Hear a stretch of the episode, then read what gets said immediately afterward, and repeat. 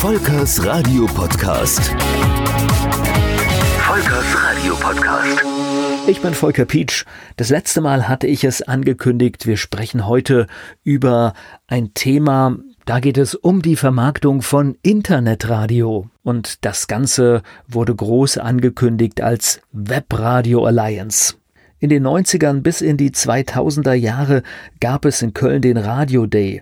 Das Medium stellte sich vor, feierte zum Teil mit irrsinnigem Aufwand sich selbst und abends gab es dann noch eine Riesenparty in Köln. Wir haben übrigens mal Live-Jingles auf dem Radio Day produziert und im Jahr 2000 waren wir dann sogar Teil einer Pressekonferenz.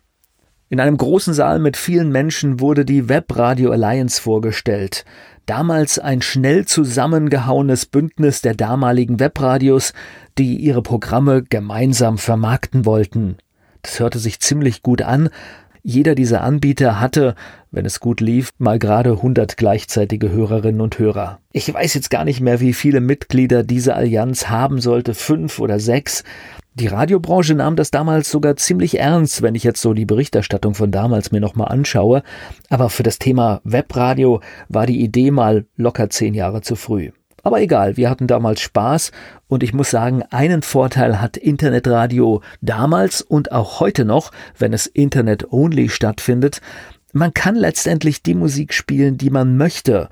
Dadurch ist natürlich das Publikum etwas kleiner in der Zahl, aber letztendlich ist es eine Möglichkeit, doch tolle Spartenprogramme zu produzieren. Im Jahre 2000 hatte sogar mal das Handelsblatt über diese Idee der Webcast Media Group das war der Initiator der Webradio Alliance geschrieben und da war sogar auch ein Link zu uns mit dabei. Verrückt im Handelsblatt. Und in diesem Artikel, den ich nochmal gefunden habe, da wurde dann sogar auch schon über die Insolvenz des ersten Anbieters geschrieben, kurz danach. Wir haben mit dem Webradio zwei bis drei Jahre rumexperimentiert, eine Menge gelernt und dann wurde echt Radio liquidiert einer der Gesellschafter führte dann die Webseite noch als redaktionelles Hörbuchportal weiter. Nichtsdestotrotz, in dieser Zeit habe ich viel über die Digitalisierung des Mediums gelernt. Und was übrig geblieben ist, das ist ein schönes Jingle-Paket.